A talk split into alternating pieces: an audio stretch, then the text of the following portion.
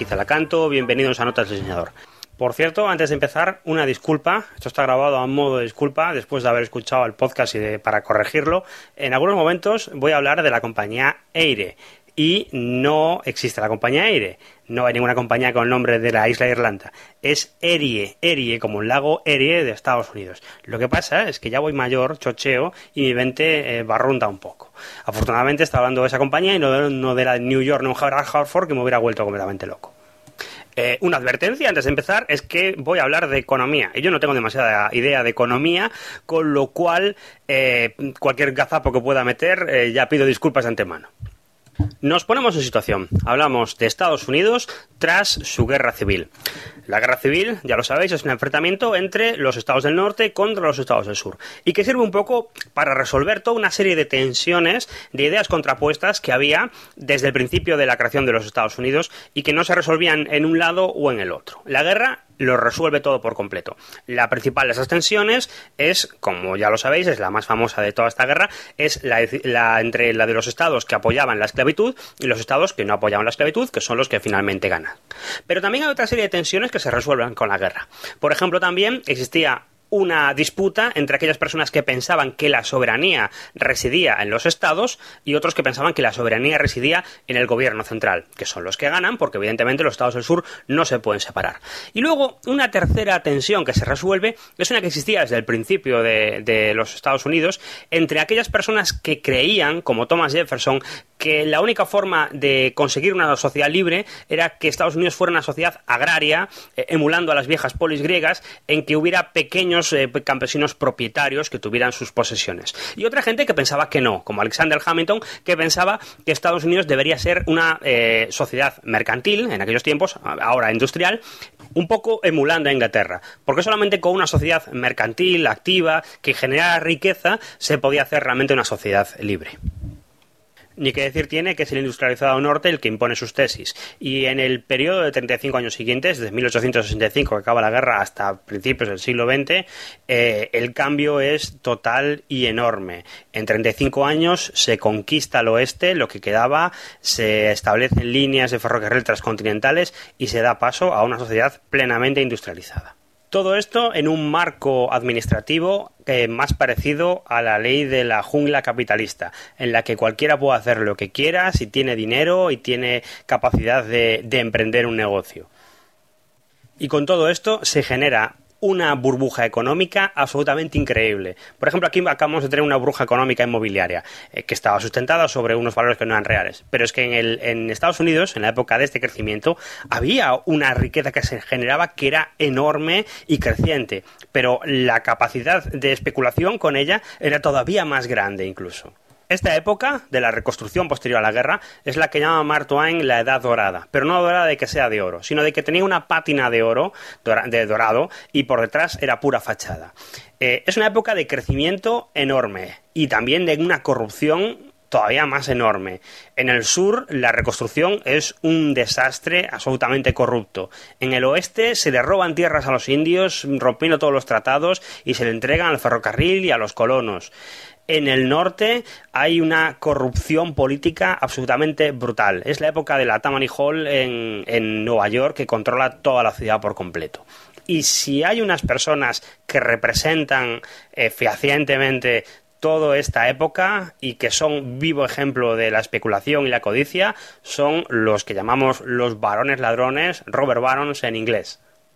Hablo de gente como John Jacob Astor, Andrew Carnegie, Jay Gould, James Hill, John Drew, John Rockefeller, Cornelius el Comodoro Vanderbilt, absolutos magnates y dueños de medio Estados Unidos en aquellos tiempos, mientras les dejaron hacer monopolios y cientos de tropelías por todo el país. El término de los Robert Barons es una cosa que viene de la idea medieval de aquellos eh, varones que para dejar pasar por sus eh, territorios cobraban unos impuestos y no hacían nada más de su vida más que robar a los demás. Y la idea de hablar de estos industriales de esta manera, eh, con esta caricatura de ponerlos como personas codiciosas y gordas y con un bastón y una chistera, viene de un libro muy famoso durante la época de la depresión que, eh, creó esta caricatura y que ha seguido en la cultura popular norteamericana. Estamos hablando de, pues, eh, del tío Gilito o del señor Barnes. Posteriormente, historiadores y economistas han revisado un poco el término y hace, intentar hacer ver, acercándose a sus posturas que eran más liberales, que en realidad esos hombres eran emprendedores, que crearon un poco Estados Unidos de la nada, que no hay que olvidar sus contribuciones. Pero la verdad es que a veces, leyendo sus historias, es muy difícil defenderlos. defenderlos. Todos empezaron de la misma manera, desde muy poca riqueza o ninguna en absoluto y fueron creciendo poco a poco a base de argucias y artimañas ilegales y de hacer una competencia feroz entre ellos hasta convertirse en absolutos millonarios. Y al final de sus días intentaron lavar, sus pecados eh, creando universidades y escuelas, bibliotecas, el famoso Carnegie Hall de Andrew Carnegie, todo ese tipo de, acciones benéficas que no les ayudaron a lavar su legado. Cojamos, por ejemplo, a Cornelius Vanderbilt, también llamado el Comodoro, porque llegado un momento controlaba la mayor parte del transporte naval de Estados Unidos. Eh, este hombre empezó de la nada. Ya os digo que es algo súper común en aquellos tiempos. Eh, pues, por ejemplo, eh, Carnegie trabajaba de telegrafista y que empezó a ganar dinero después de ponerle una hipoteca a la casa de su madre. Rockefeller le dio un préstamo a su padre al 10% de interés. Jay Gould vendía trampas para ratones de su invención hasta que montó su propio negocio. Cornelius Vanderbilt manejaba, ayudaba a su padre en el ferry que llevaba a gente en Nueva York. Y destacó los estudios, se convirtió en un administrador capaz y administró primero al ferry de su padre y después, haciendo contactos, acabó ayudando a una empresa de contable. Con el tiempo, asciende en el poder, empieza a tener su propia empresa de ferries y entra en contacto como siempre, con otro de los Robert Barons, con Daniel Drew, que también tenía un ferry entre Nueva York y Albany. Y eh, establece una competencia feroz, esto será algo común en, todos, en toda esta época, establece una competencia de precios que bajaban intentando asfixiar al rival para que una vez que lo asfixiaban y tenías el monopolio, subirlos otra vez y dejar, por supuesto, absolutamente vendidos a todos los consumidores estadounidenses. En la lucha de Drew contra Vanderbilt, Vanderbilt utilizó técnicas populistas, imprimió eh, panfletos, cambió el nombre de su ferry por el ferry del pueblo y al final Drew quedó tan hasta las narices de él que le pagó una enorme suma para que se largara. Se largó bien lejos. Empezó a trabajar en el comercio de personas y en seres entre la costa este y la oeste. En aquellos tiempos, eh, de la del descubrimiento del oro en California, se hacía por un transporte por Panamá. Vanderbilt se las ingeniaría para montar una ruta más larga por tierra, pero un poco más rentable por Nicaragua, y empezaría a hundir a las empresas rivales. En un momento en que él está de vacaciones en, Europa, las empresas rivales ayuda, eh, con su ayudante una intriga para echarlo de la compañía. Y en cuanto Vanderbilt vuelve, monta una nueva empresa, hunde los precios y los expulsa por completo. La cosa quedaría ahí si no fuera porque de repente alguien conquista Nicaragua, un, un americano loco, aventurero, y eh, las empresas rivales pactan con él para que expulse a Vanderbilt. Y Vanderbilt financia a todos los países alrededor para que invadan Nicaragua y lo vuelvan a restituir eh, su empresa. Al final los nicaragüenses acabarían hasta las narices de Vanderbilt y lo echarían. Y entonces Vanderbilt empezaría a fijar sus ojos en el nuevo transporte, en el ferrocarril. Y el ferrocarril, en todo esto los Robert Barons tienen mucha importancia, porque el ferrocarril eh, fuera la mayor industria de Estados Unidos después de la agricultura en aquellos tiempos. Las empresas de ferrocarril prácticamente lo dirigían todo en Estados Unidos en aquellos tiempos. Dirigía, decidían qué pueblos florecían y cuáles no, según los que les hicieran los mejores favores. Eh, la capital de California, de facto, estaba en las oficinas de la Sur Pacific. Pensilvania estaba absolutamente bajo el control de la Pennsylvania Railroad y Vanderbilt quería sumarse al carro. Empezó a comprar empresas de transporte ferroviario por Nueva York, la New York Central, y intentaba extenderse por todo el estado de Nueva York. Hasta que puso sus ojos en la compañía de ferrocarril de la Eire. La Aire era una compañía muy importante porque eh, llegaba desde Chicago hasta Nueva York y lo que intentaba eh, Vanderbilt era hacer eh, el transporte, tener el completo control de transporte desde Nueva York hasta Chicago. En Chicago se recogían todo las propiedades y las mercancías del medio oeste americano y se llevaban a Nueva York, que era puerto importante. El problema es que en la aire estaba por ahí, por el medio, Daniel Drew, con el que había tenido los problemas aquellos con el transporte de ferries. Eh, Drew, además, odiaba a Vanderbilt porque le había fastidiado una operación de venta en corto. Eh, esto de la venta en corto, no sé si lo sabéis, es simplemente que tú vendes acciones de una empresa de las que tienes, no tienes la intención de desprenderte, las vendes, hundes el precio y después las compras más barato. Eh, Vanderbilt las compró todas. Y eso fue lo que intentó Vanderbilt con la aire comprar todas las acciones del aire para hacerse con el control del aire. Pero el problema es que Daniel Drew no estaba solo. Tenía a su lado a Jay Gold y James Fix, que también eran unos pájaros de cuidado. Y estos tipos empezaron a sacar acciones fraudulentas del aire Railroad a cascoporro prácticamente sacaron 8 millones de acciones que no tenían valor. Y luego gastaron otro millón en sobornos para hacer que los jueces de Nueva York eh, tenían al jefe tweet de aliado de la Tammany Hall. Eh, aceptaran como válidas esas acciones que eran absolutamente ilegales, que estaban apoyadas en la compra por la aire de empresas cuyo precio era absolutamente eh, disparatado y superhinchado y que pertenecían a estos tres pájaros. Vanderbilt no entendía lo que pasaba, porque él compraba acciones, compraba acciones, pero nunca llegaba a tener el 51% que necesario para hacerse con el control del aire.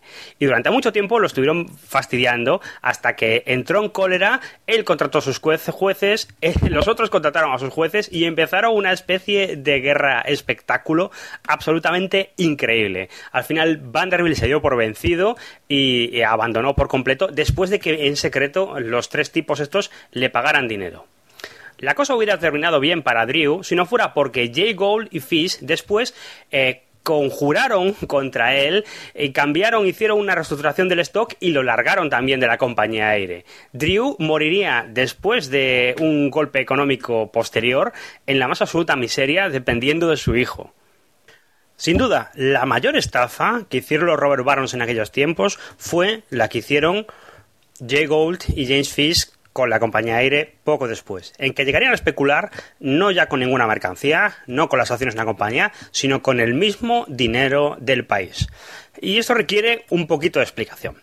Eh, en los tiempos anteriores a la guerra existía la creencia de que los dólares eran iguales que el oro. Es decir, tú podías coger tu dinero y podías ir al banco y eh, lo cambiabas por oro y no había ningún problema. En realidad no se podía hacer, pero la gente pensaba que sí y más o menos estaba sustentado por eso. Eh, cuando llega la guerra civil, eh, los estados necesitan endeudarse y empiezan a emitir más billetes. Y son billetes diferentes, son billetes verdes. Los eh, ingleses les llaman greenbacks. Esos billetes dependían, como el dinero de hoy en día, de la confianza que hubiera en el Estado y de su confianza por su economía. Eh, y claro, había una gran expectación por saber qué pasaría después de la guerra con esos billetes. Durante la guerra era un cachondeo, porque la cotización de los billetes variaba según las victorias que tuviera eh, el bando en aquellos tiempos. Cuando las cosas iban bien, los billetes valían más. Después de la guerra, eh, en principio, los billetes valían lo mismo, pero los billetes que estaban sustentados por el oro valían más de facto. Y de hecho, a lo mejor con 150 dólares de greenbacks podías comprar 100 eh, eh, dólares de billetes de oro. La cotización además variaba según la cantidad de oro que hubiera en el mercado, lógicamente. Cuando se descubrían minas en Alaska o en California, los greenbacks valían más porque había más oro en el mercado. El gobierno estadounidense, como os decía, en estos tiempos pasaba por completo de regularizar el mercado y se le soplaba que hubiera dos monedas distintas cuya cotización fluctuaba. Pero, qué curioso, qué simpático, el gobierno exigía que los impuestos se pagaran siempre en dólares de oro. Y esto era un problema, porque también las deudas había que pagarlas normalmente en dólares de oro. Muchos trabajadores se veían empobrecidos porque ganaban su dinero en greenbacks, después bajaba la cotización de los greenbacks y les costaba más devolver la deuda. Por eso, durante mucho tiempo, una de las exigencias de, los movimientos obreros en Estados Unidos era que se acuñara más dinero y que la plata también contara para eh, el, devolver las deudas. De ahí la existencia esta de, las, de los dólares de plata famosos que se ven en las pelis de gángsters. Pero claro, los obreros exigían una cosa, pero a muchos empresarios les valía la pena y les merecía la pena que los greenbacks estuvieran muy bajos. Jay Gould era una de esas personas. Era el presidente, el chairman de la AIRE, y eh, él sabía que gran parte del tráfico de la AIRE era eh, el, el, grano del medio oeste que iba al puerto de Estados Unidos y a partir de ahí se exportaba. A él le interesaba para las exportaciones que el valor del oro estuviera alto. Y empezó a mover los hilos para hacer que el valor del oro estuviera siempre alto. Hay una segunda parte de toda esta eh, historia que tengo que contar antes de poder explicaros el gran timo que dieron Jay Gould y Fisk eh, eh, con el oro. Veréis, en aquellos tiempos el sistema político de Estados Unidos estaba muy revuelto. se asesinó a Lincoln, por supuesto, que había ganado la guerra y tenía la legitimidad para gobernar y reconstruir el país. Pero tras su asesinato se colocó, claro, como, como suele ocurrir, al vicepresidente como presidente. Y había un problema, que el vicepresidente Andrew Johnson no era un continuador de las ideas de Lincoln. Andrew Johnson era una persona que se había presentado con Lincoln como vicepresidente en una especie de candidatura de confraternización.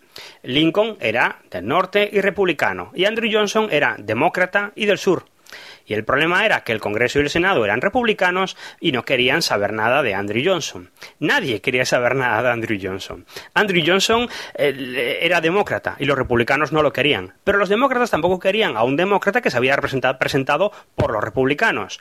De la misma manera, los del norte no querían a un tipo del sur. Y los del sur no querían saber nada de un tipo eh, que estaba gobernando eh, en un estado que les había ganado y que les estaba imponiendo unas condiciones después de la guerra terribles.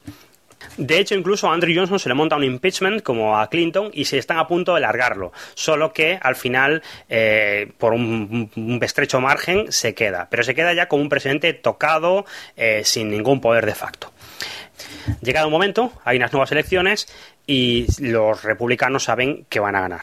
Eh, saben que van a ganar porque todo el norte está eh, apoyando a la causa republicana y la causa del abolicionismo y el sur eh, está reconstruyéndose, tienen que pasar los estados del sur una especie de referéndum para volver a entrar en la Unión, con lo cual ellos saben que tal como están las cosas, candidato que pongan es candidato que va a ganar. Y siguiendo una tradición estadounidense, se decide colocar de candidato a la presidencia al militar que ganó la guerra anterior. Eh, después de la guerra de independencia se coloca Washington, después de la guerra eh, contra México se coloca Zachary Taylor, después de la Segunda Guerra Mundial se colocaría Eisenhower y después de la guerra civil el presidente será Ulysses S. Grant. Grant es un personaje bastante peculiar, porque mm, el ser un buen militar no asegura que vayas a llevar bien al país en la paz y de hecho eso es un poco lo que le ocurre. Eh, Grant accede a ir a la presidencia un poco por obligación, porque le da la impresión de que el pueblo se lo está pidiendo. En realidad son los republicanos los que le están pidiendo que acceda a la presidencia y eh, en absoluto es un tipo que sepa manejarse en ambientes políticos, con lo que durante mucho tiempo eh, juguetean con él, que es un poco lo que querían los republicanos, porque después de un momento presidencial fuerte, donde estaba Lincoln y Lincoln gobernaba por decreto y gobernaba en tiempo de guerra, ellos querían una vuelta a unos presidentes mm, que fueran una especie de, de títere en el poder, mientras que era el Congreso y el Senado los que daban la, tenían la capacidad legislativa y la capacidad de acción. Grant está ahí un poco a ver qué es lo que ocurre.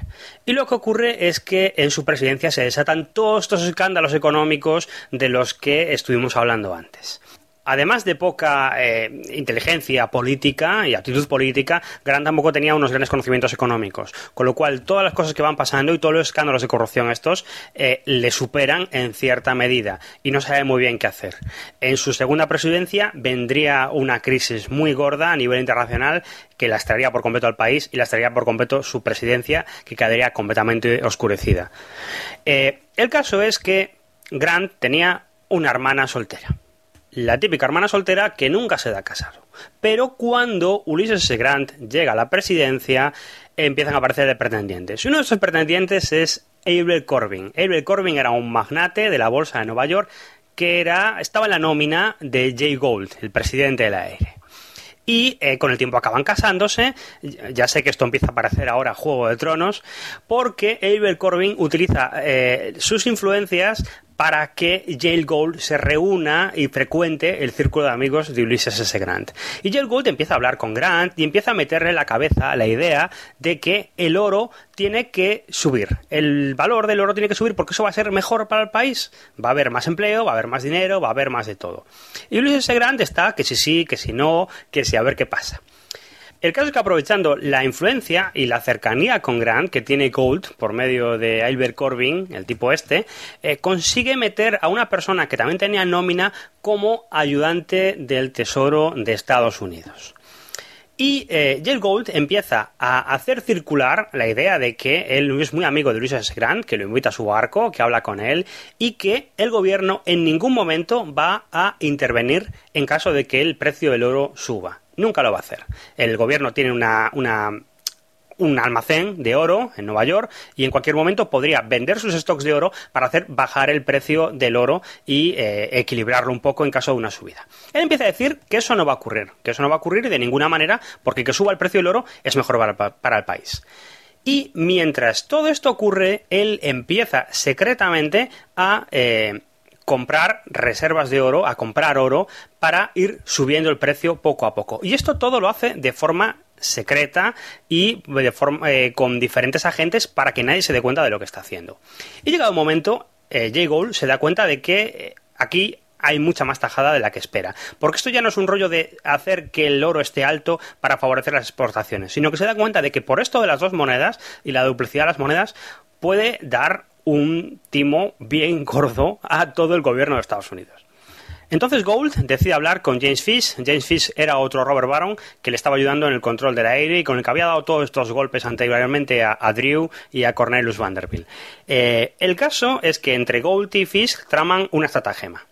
Hay que decir que Gold y Fish eran personas complementarias y muy diferentes. Ambos eran Robert Barons y grandes empresarios. Pero Gold era un tío manipulador, que estaba todo el día en su despacho, muy poca gente sabía la cara que tenía Gold, por ejemplo, y que estaba siempre muy tranquilo, incluso en los momentos de más tensión. Lo único que hacía era cortar una hoja de papel en papelitos pequeños. Y uno podía saber, contaban, que la situación estaba tensa porque la montaña de papelitos pequeñitos que tenía Gold se iba haciendo cada vez más grande.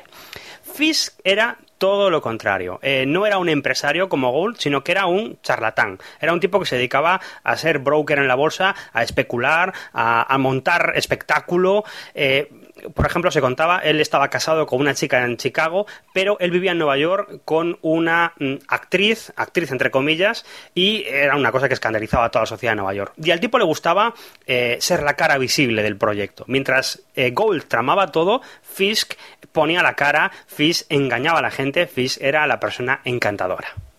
Bien, y como decía, eh, Fisk y Gold empezaron secretamente a comprar oro y a subir el precio del oro. Y mientras se subía el precio del oro, eh, esto tenía un efecto positivo en la economía. Estaban creando una burbuja especulativa. Y todo iba bien. Había más empleo, había eh, más dinero, la gente compraba cosas, Tal como Gould había prometido a Ulysses S. Grant, la economía iba bien porque el precio del oro subía, pero era todo una burbuja que tarde o temprano eh, tendría que estallar.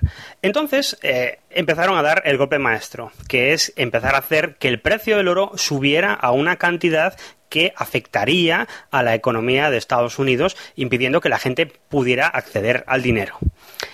¿Cómo lo hicieron? Bueno, pues Fisk iba regularmente a la bolsa de Nueva York y montaba allí eh, un poco su espectáculo. Iba allí y compraba grandes cantidades de oro. Decía, venga, 150, ¿quién lo vende? ¿Quién lo vende? Lo compro todo, todo lo que queráis. Venga, tú quieres, tú quieres, tú quieres, lo compro. Eran aquellos tiempos en los que no había en la bolsa marcadores electrónicos, ni había tampoco eh, teletipos, ni la información iba eh, viajando rápidamente de un lado para otro, sino que todo se hacía un poco por oído, por lo que iba vendiendo la gente, por lo que iba comprando la gente. Y Fix sabía llamar la atención de los demás y hacer eh, notar que estaba comprando, que estaba vendiendo o que la cotización del oro estaba subiendo. La única novedad que había en la sala del oro, porque era una sala muy importante, había una sala especial para el oro en la bolsa de Nueva York, era que había una flecha marcando el precio. La flecha subía o bajaba según la cotización para que todo el mundo pudiera verla. El día que Fisk y Gold intentaron reventar el, precio del oro, eh, de repente, eh, al abrir la bolsa a las 9, con todo el trasiego de mercado que habían hecho Fisk y Gold por la noche, de repente la eh, flecha se levantó no sé cuántos puntos hacia arriba, desatando inmediatamente un caos enorme en la bolsa. Y Fisk estaba allí comprando oro. 200, 200, a 300, lo compro todo, no me importa. Mientras Fisk montaba el espectáculo, Gold estaba en su despacho, un despacho cerca de la bolsa, donde estaba allí cortando sus papelitos con las manos y esperando el momento. ¿Qué momento? Pues el momento en que Ulises S. Grant llegara la noticia a Washington de que el precio del oro estaba subiendo demasiado e iba a impedir, eh, iba a dificultar la economía americana y que la gente tuviera acceso a oro para pagar sus deudas y interviniera eh, metiendo eh, dinero de las bóvedas del gobierno en circulación para bajar el precio. Pero ¿qué pasaba? Pues que como os había dicho antes, eh, Gold tenía contactos y tenía espías dentro de la Secretaría del Tesoro de Estados Unidos. En el momento en que Ulysses Grant dio la eh, orden de vender oro, Gold lo sabía. La noticia llegó antes. Y al instante vendió todo el oro que pudo. Mientras tanto, Fisk seguía comprando. 300, 300, 400, no me importa, lo compro, sigue subiendo, todo para mí y la gente siguió metida en esa escalada de precio hasta que de repente llegó la noticia de la venta de, del oro y la cotización de la flecha se desplomó por completo, dejando a miles de personas arruinadas. Una de esas personas, por cierto, fue Andrew Corbin, el marido de la hermana de Ulysses S. Grant, al que Gold ni siquiera se dignó en contarle su plan. Fisk también perdió mucho dinero, pero Jay Gold ganó unos 11 millones de dólares y probablemente eh, algún apaño tenía con Fisk porque porque siguieron siendo colegas durante bastante tiempo.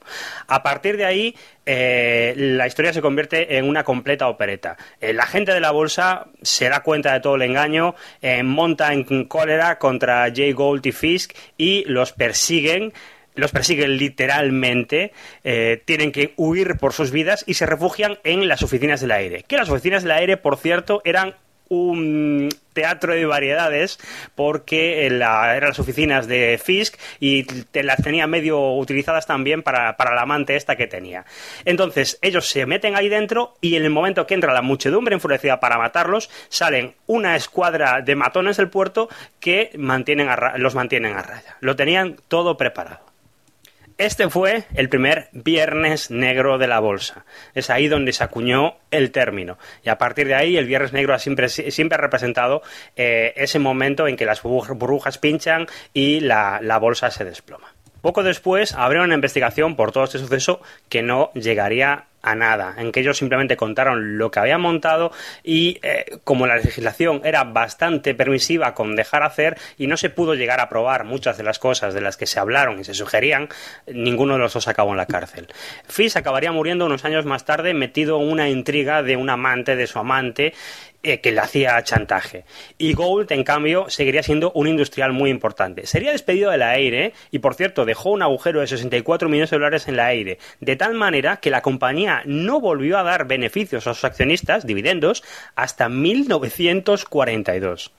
Por su parte, Gold sería al oeste, empezaría a, especular con las locomotoras de la Union Pacific y del tramo de unión entre el oeste y el este, donde haría muchísimo dinero también.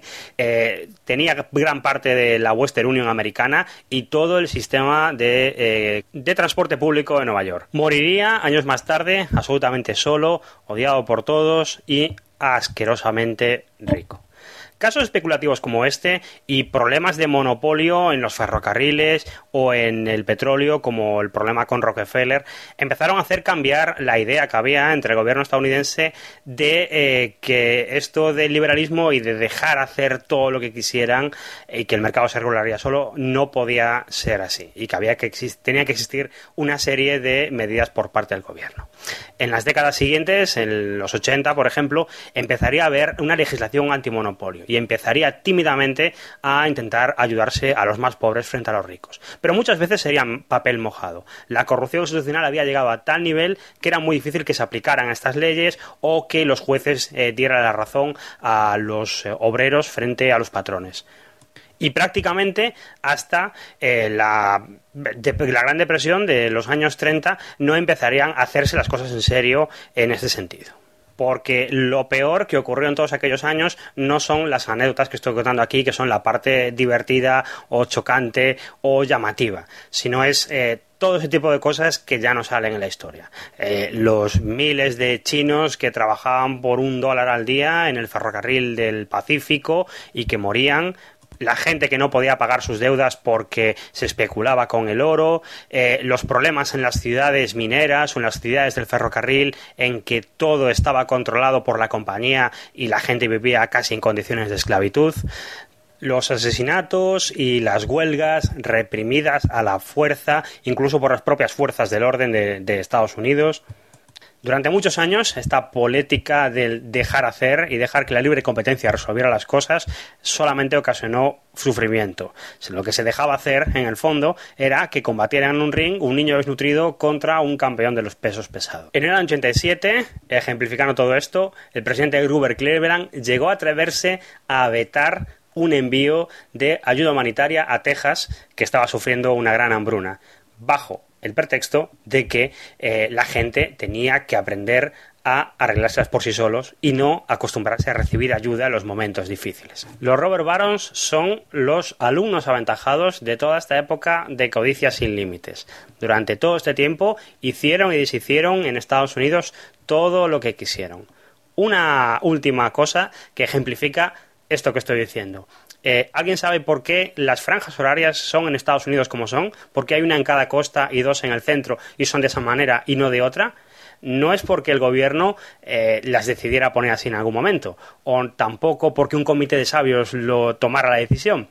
Simplemente es porque las compañías de ferrocarril, en cuanto establecieron líneas eh, que iban de costa a costa, decidieron que esas eran las franjas horarias que más les convenían. Y la gente simplemente las aceptó.